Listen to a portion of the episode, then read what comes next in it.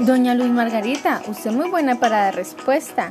Respóndame pues esta preguntita que nos está haciendo un oyente de nuestra emisora, quien se encuentra en el municipio de Insa, en el departamento del Cauca. ¿Qué impacto tiene la educación artística en el aprendizaje de los niños y las niñas? Doña Luz Margarita, usted es muy buena para dar respuesta. Respóndame pues esta pregunta que nos está haciendo un oyente de nuestra emisora quien se encuentra en el municipio de Llorón, en el departamento del Chocó. ¿Qué impacto tiene la educación artística en el aprendizaje de los niños y las niñas?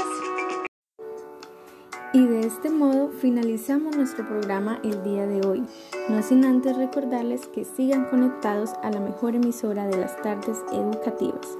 Muchas gracias a doña Margarita por cedernos este espacio de mucha creatividad y buena trova.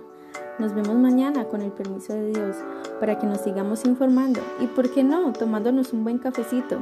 Sigan con nuestra programación. Chao, chao.